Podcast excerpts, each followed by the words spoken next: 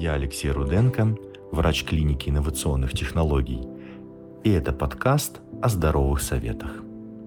Полезно ли пить кофе? И как кофе влияет на поджелудочную железу?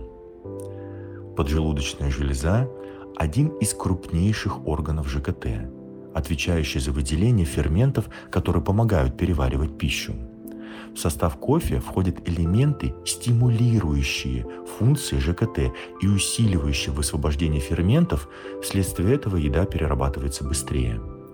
Если человек перед тем, как выпил горячий напиток, хорошо поел, никакого вреда кофеин содержащий продукт не принесет.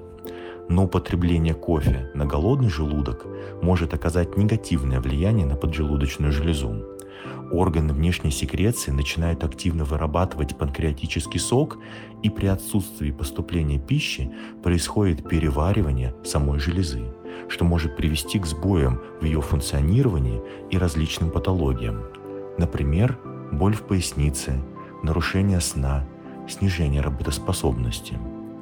Кофеин активизирует нервную систему, вызывая эмоциональные вспышки и неврозы – Скорость регенерации клеток при этом существенно замедляется.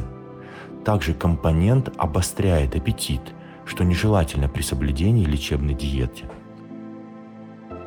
Можно ли детям пить кофе? И с какого возраста?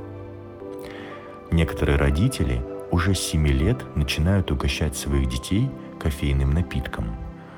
Ученики младших классов действительно быстро меняются под давлением новых школьных обязанностей – Выбор взрослых вполне понятен. Кофе обладает рядом неоспоримых плюсов для ребенка.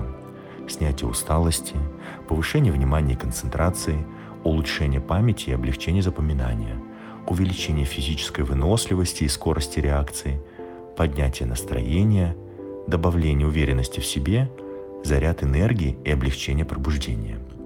Есть также много приятных бонусов – активная работа мозга и ускорение нервных реакций, облегчение аллергии, профилактика кариеса, улучшение пищеварения, снижение воздействия радиации. Однако невропатологи, педиатры, диетологи, эндокринологи высказывают резко против э, обогащения рациона детей кофеином. Вред кофе для детей достаточно разносторонний – Напиток расшатывает нервную систему, также вызывает привыкание, провоцирует ложное растрачивание энергии, выводит из организма кальций. Кофе вызывает тахикардию, нарушает сон, а также влияет на гормональный фон.